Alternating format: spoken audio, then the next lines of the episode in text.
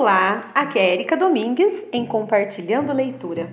E nós estamos lendo o livro Como Fazer Amigos e Influenciar Pessoas, de Dale Carnegie. Estamos na parte 3 do livro e ele está nos falando sobre como fazer as pessoas pensarem como você. E hoje nós vamos ler o capítulo 2. Nós vamos aprender mais um princípio nesse capítulo, lembrando que o último princípio, né, o primeiro princípio desta parte 3 do livro que nós aprendemos foi a única forma de se dar bem numa discussão é evitando-a. Agora nós vamos ler o capítulo 2, vamos aprender mais um princípio. E o nome deste capítulo é, né, o título desse capítulo é Um jeito infalível de fazer inimigos e como evitá-lo. Então, um jeito infalível de fazer inimigos e como evitá-lo. Então, bora lá para a leitura. Quando estava na Casa Branca, Theodore Roosevelt confessou que, se estivesse certo, 75% do tempo teria alcançado suas mais altas expectativas. Se 75% era o mais alto patamar que um dos homens mais notáveis do século XX poderia sonhar em atingir, o que esperar de você e de mim?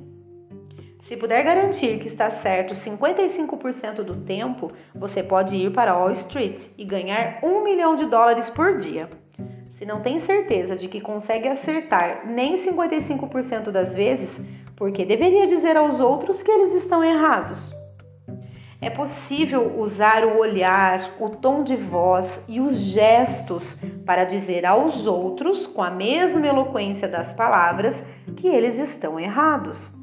Mas se você fizer isso, eles concordarão com você? Nunca, pois você está acertando um golpe em cheio na inteligência, na capacidade de julgamento, no orgulho e no amor próprio deles. Eles terão vontade de revidar, mas não de mudar de ideia. Você pode usar toda a lógica de Platão ou Kant, mas não conseguirá fazê-los mudar de opinião, pois feriu os sentimentos deles. Nunca comece a conversa anunciando: vou lhe provar isso e aquilo.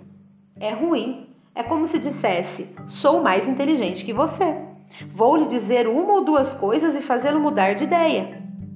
Esse comportamento soa como um desafio, provoca o conflito e faz o interlocutor querer o enfrentamento antes mesmo de você argumentar. Mesmo nas condições mais propícias, é difícil fazer com que as pessoas mudem de ideia. Logo, por que dificultar ainda mais? Por que criar obstáculos para si mesmo? Se você vai provar algo, não informe isso a ninguém. Haja de maneira tão sutil e elegante que ninguém perceba que você está fazendo isso. Esse comportamento foi expresso de forma bastante concisa por Alexander Pope.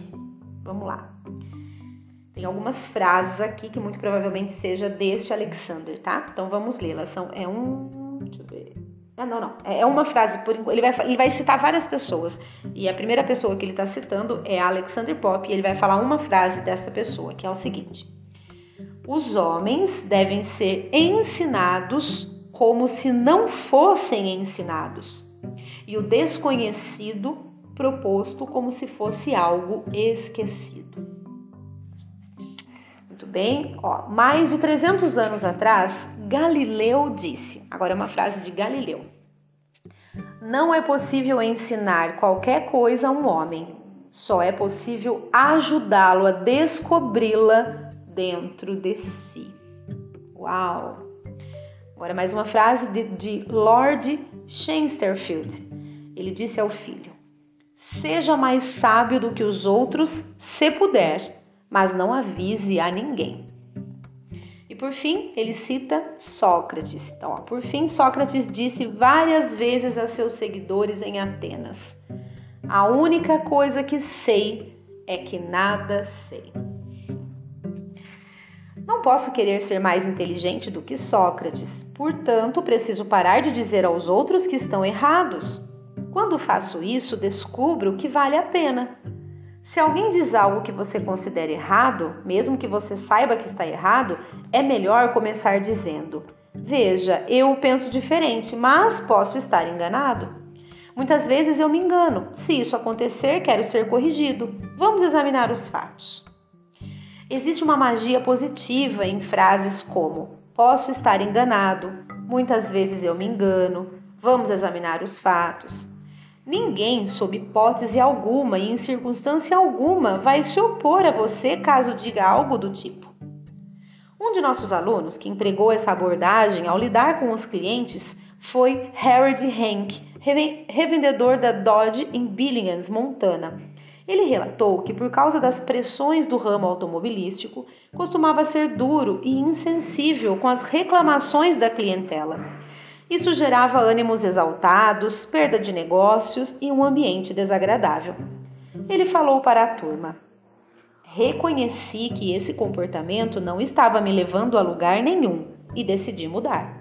Passei a dizer: nossa revenda tem cometido tantos erros que vivo passando vergonha. Talvez tenhamos nos enganado no seu caso. Me fale sobre o problema.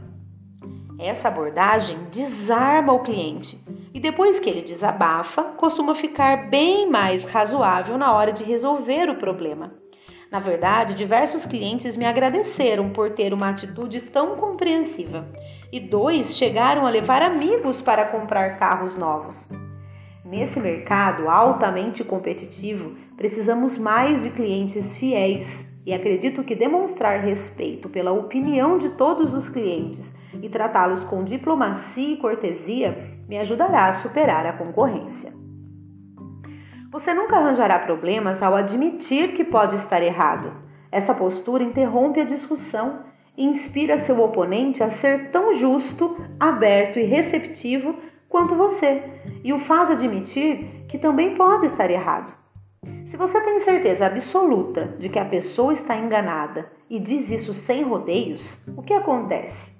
Veja o seguinte exemplo. Certa vez, o senhor S., jovem advogado nova-iorquino, trabalhava num caso muito importante diante da Suprema Corte dos Estados Unidos.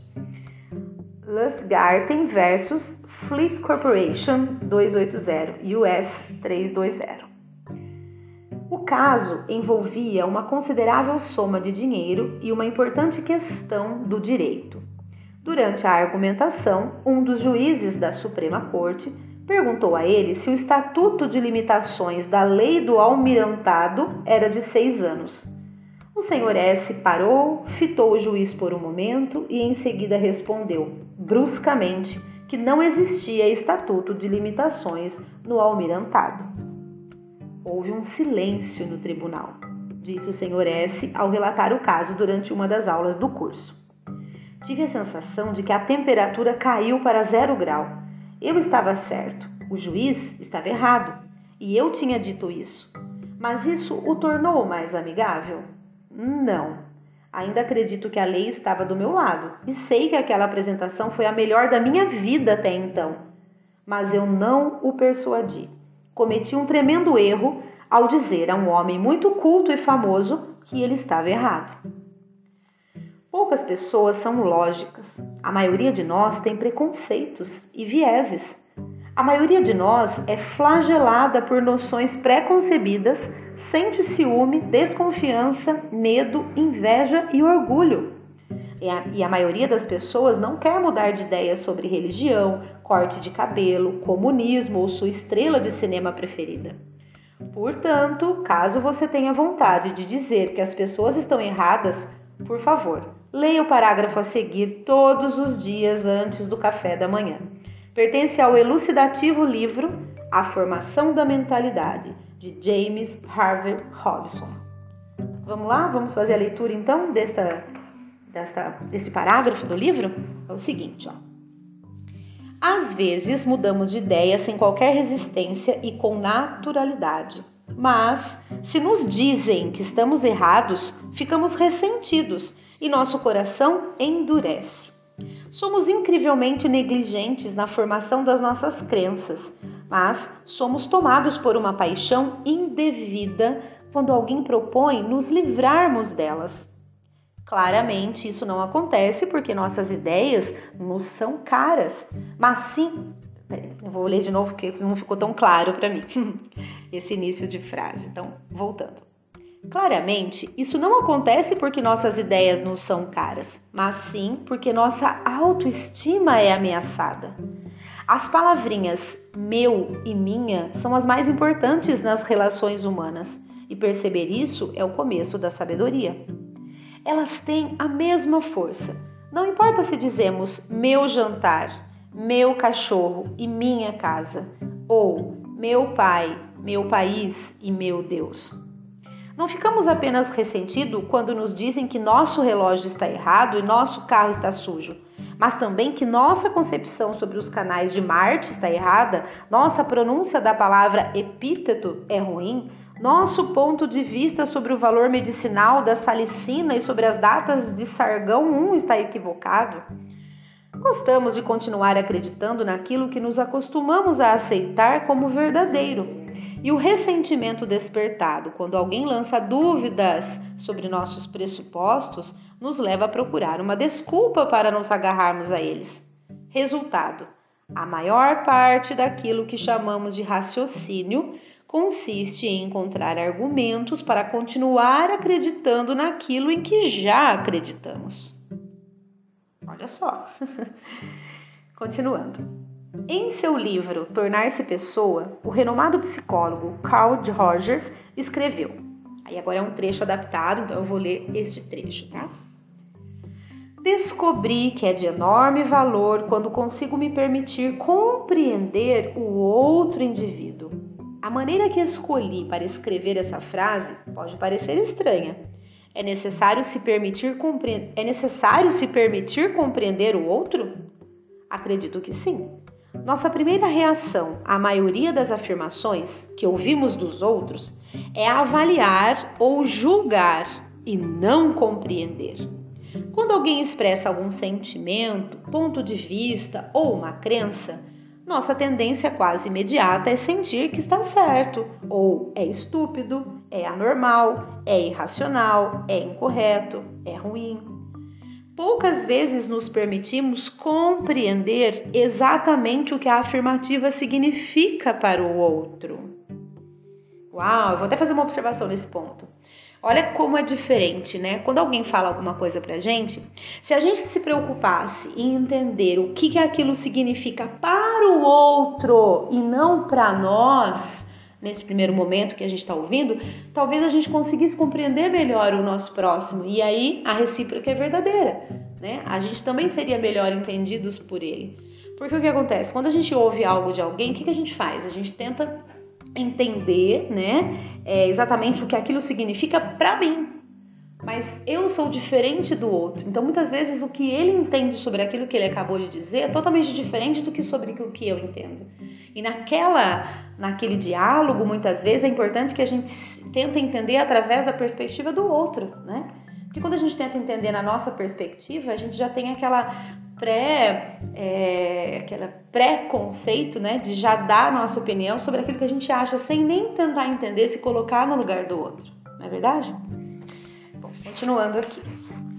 Certa vez, contratei um decorador de interiores para fazer algumas cortinas para minha casa. Quando a conta chegou, fiquei desesperado. Dias depois, uma amiga me visitou e reparou nas cortinas. Falei o preço e ela exclamou com um leve tom de triunfo: O quê? Que horror! Lamento que ele tenha se aproveitado de você. Ela disse a verdade, mas poucas pessoas gostam de ouvir verdades que refletem seus pontos de vista. Por isso, como sou humano, tentei me defender. Destaquei que no fim a melhor qualidade acaba saindo barata, que não se destaquei que no fim a melhor qualidade acaba saindo barata, que não se pode obter qualidade e gosto artísticos a preço de banana e etc. No dia seguinte, outra amiga apareceu. Admirou as cortinas, ficou entusiasmada e disse que adoraria poder arcar com os custos de criações tão belas em sua casa. Minha reação foi totalmente diferente. Confessei: para falar a verdade, eu também não tenho condições de arcar. Paguei caro demais, me arrependi de ter encomendado essas cortinas. Quando estamos errados, podemos admitir para nós mesmos, e quando somos tratados com tato e zelo, podemos admitir para os outros e até nos orgulhar de falarmos com franqueza e a mente aberta. Mas não agimos assim se nosso interlocutor faz questão de nos lembrar o fato desagradável. Horace Greeley, o mais famoso editor americano na época da Guerra Civil, discordava veementemente das políticas de Lincoln. Acreditava ser capaz de levar Lincoln a concordar com ele com uma campanha de ridicularizações e agressões.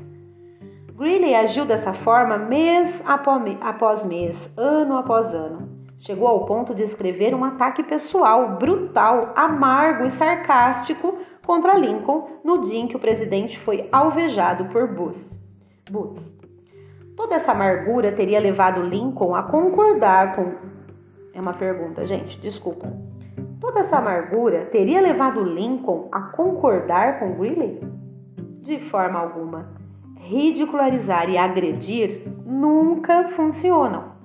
Se quiser excelentes sugestões sobre como lidar com as pessoas, como se comportar e aprimorar sua personalidade, leia a autobiografia de Benjamin Franklin, uma das mais fascinantes histórias de vida já escritas, um clássico da literatura americana.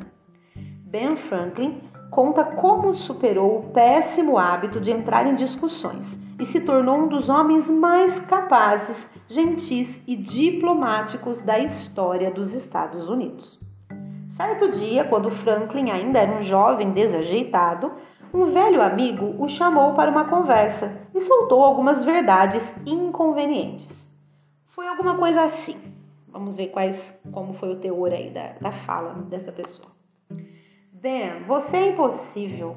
Quando você dá uma opinião, ela vem carregada de agressões a quem discordar. São tão ofensivas que ninguém se importa com elas. Seus amigos percebem que se sentem melhor quando você não está por perto.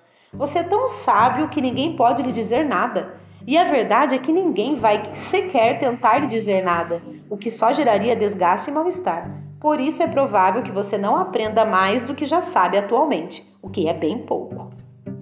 Uau! Uma das coisas mais incríveis que sei sobre Ben Franklin é a forma como ele aceitou essa repreensão tão incisiva. Na época, ele já era grande e inteligente o bastante para perceber que aquilo era verdade, para sentir que estava fadada ao fracasso e a se tornar um desastre social. Por isso, deu uma guinada. Começou a mudar imediatamente, deixando de lado a insolência e a presunção eu me impus uma regra. Passei a evitar toda e qualquer discussão que pudesse ferir os sentimentos alheios e a me reprimir quando quisesse fazer afirmações categóricas ao expor meus pensamentos. Cheguei a me proibir de usar palavras ou expressões que implicavam uma opinião inabalável, como com certeza, sem dúvida e etc. No lugar, no lugar delas, adotei acredito, entendo ou imagino que algo é assim ou assado. Ou, no momento, me parece que. Quando alguma pessoa afirmava algo que eu acreditava estar errado, eu me negava o prazer de contradizê-la sem a menor cerimônia e demonstrar que ela estava falando um absurdo. Quando eu precisava responder a alguém, começava dizendo que em determinados casos e circunstâncias aquela opinião estaria correta, mas no caso em questão parecia haver algumas diferenças e etc. Logo descobri a vantagem dessa mudança de comportamento. As conversas se tornaram mais agradáveis. Passei a dar opiniões de forma modesta, o que fez com que fossem mais bem recebidas e causassem menos contradições. Passei a sofrer menos quando descobria que estava enganado. Quando eu estava certo, tornou-se mais fácil fazer meu ponto de vista prevalecer e os outros reverem os próprios erros e concordarem comigo. Em outro trecho, ele acrescenta: Quando passei a agir dessa forma, no começo tive a sensação de que estava cometendo uma violência contra a minha natureza. Mas, com o passar do tempo, esse comportamento se tornou tão fácil e habitual que talvez tenham se passado 50 anos sem que alguém tenha me ouvido soltar qualquer expressão dogmática. Depois da integridade do meu caráter, considero esse hábito a mais importante característica que me ajudou a obter tanta influência junto aos meus compatriotas quando propus novas instituições ou a alteração das antigas e tanta influência nos conselhos públicos de que participei. A verdade é que nunca passei de um mau orador sem eloquência, hesitante na escolha das palavras, com um domínio mediano da linguagem. No entanto, em geral, eu conseguia transmitir minhas ideias. Como os métodos de Ben Franklin funcionam no mundo dos negócios? Vamos examinar dois exemplos. Catherine A. Arred, de Kings Mountain, Carolina do Norte, é supervisora de engenharia industrial de uma fábrica de fiação. Diante de uma de nossas turmas, ela contou como lidou com um problema difícil antes e depois de nosso treinamento.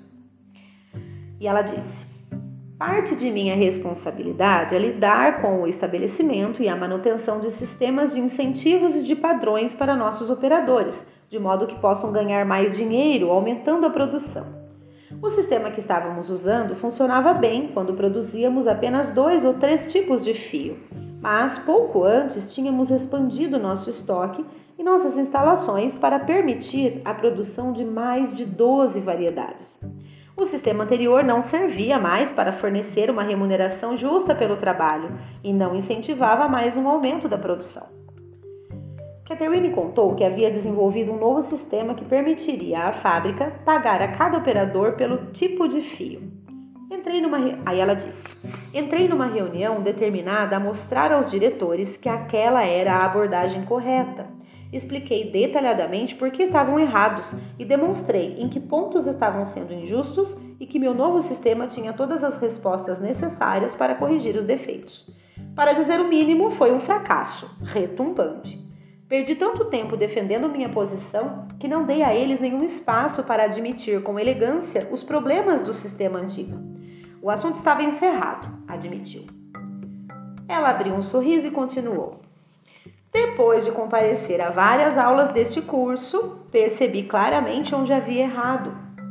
Marquei uma nova reunião e dessa vez perguntei onde achavam que estavam os problemas. Conversamos sobre cada ponto e pedi a opinião de todos sobre o melhor procedimento a ser adotado. De tempos em tempos, dei algumas sugestões discretas e deixei que eles desenvolvessem meu sistema sozinhos, naturalmente. No fim da reunião, quando enfim apresentei minha proposta, ela foi aceita com entusiasmo. Aí ela concluiu dizendo: Estou convencida de que quando dizemos a uma pessoa sem rodeios que ela está errada, nada de bom acontece e podemos causar muitos danos. Esse comportamento elimina o sentimento de dignidade própria de quem o ouve. Com isso, você se torna uma parte desagradável de qualquer discussão. Vejamos outro exemplo. E lembre-se de, que os, de que os casos que menciono são típicos das experiências de milhares de pessoas. R.V. Crowley era vendedor de uma madeireira em Nova York. Crowley admitiu que durante muitos anos disse a seus inspetores, pessoas calejadas no trabalho, que eles estavam errados. E quando discutia com eles, saía por cima. Mas a verdade é que isso não adiantava de nada. Inspetores da indústria madeireira são como árbitros de futebol, disse o Sr. Crowley. Quando tomam uma decisão, nunca mais mudam de ideia. Depois de um tempo, o Sr. Crowley percebeu que sua empresa estava perdendo milhares de dólares graças às discussões que ele ganhava. Assim, enquanto participava do meu curso, ele decidiu mudar de tática e parar com as argumentações. O que aconteceu? Ele mesmo contou a história a seus colegas de turma. E ele contou da seguinte forma: vamos lá.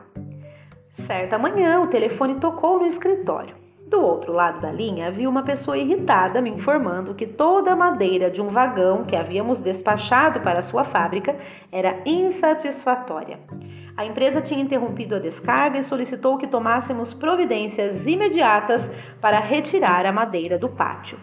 Após a descarga de um quarto da carga do vagão, o inspetor deles relatou que a madeira estava 55% abaixo do padrão. Assim, eles se recusavam a aceitar o carregamento. O Sr. Crowley estava nitidamente tenso ao relembrar a história.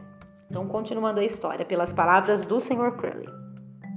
Fui imediatamente até as instalações deles. No caminho, pensei em qual a melhor forma de lidar com a situação.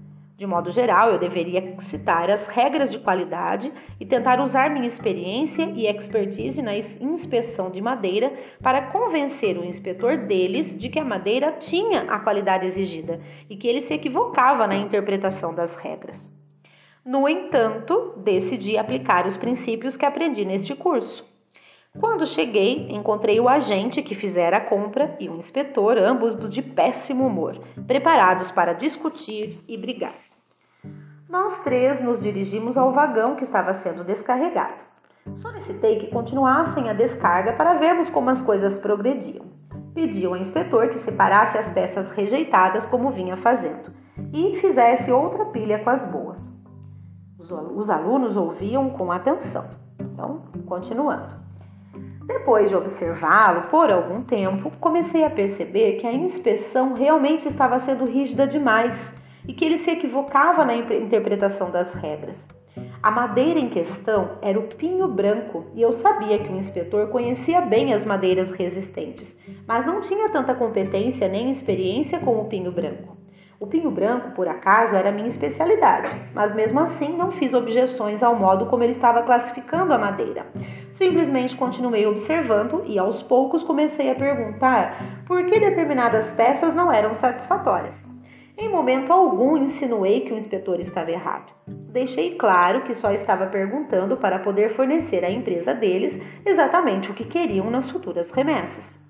Ao fazer perguntas num espírito amistoso, cooperativo, insistindo em dizer que eles estavam corretos ao descartar as tábuas inadequadas, fiz com que o humor do inspetor melhorasse e a tensão começou a diminuir. Em certo momento, teci um comentário ocasional que o despertou para a possibilidade de que talvez as peças rejeitadas correspondessem ao padrão que eles haviam comprado e que seria necessário um padrão mais caro para atender aos requisitos deles. O tempo todo tomei o cuidado para não fazer o inspetor pensar que eu estava criando o caso.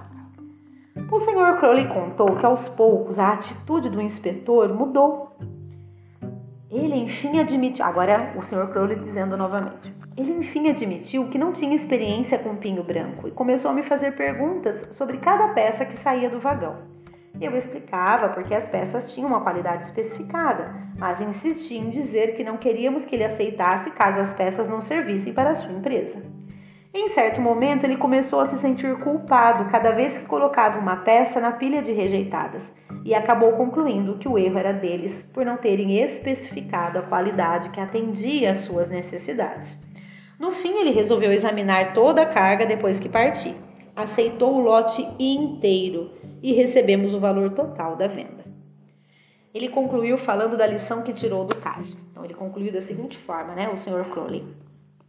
Nesse exemplo, um pouquinho de tato e de cuidado para não apontar os erros dos outros evitou que minha empresa perdesse uma soma substancial seria difícil estabelecer um valor em dinheiro para a boa vontade que foi preservada nessa situação. Que bacana, né, gente? Falta só um pouquinho para terminar o capítulo, tá? Vamos lá. Perguntaram a Martin Luther King como ele, um pacifista, podia admirar o general da aeronáutica Daniel Chap James, na época o oficial negro mais graduado do país. O Dr. King respondeu: Julgo as pessoas com base nos princípios delas e não nos meus. De forma semelhante, certa vez, o general Robert E. E. Lee falou com o presidente dos confederados Jefferson Davis a respeito de um oficial sob seu comando, usando os termos mais elogiosos. Ao ouvir a conversa, outro oficial ficou estarrecido e resolveu perguntar: General, o senhor sabia que o homem que tanto elogia é, na verdade, um de seus piores inimigos? Alguém que nunca perde uma oportunidade de maldizê-lo? Sim, eu sei, respondeu o general Lee.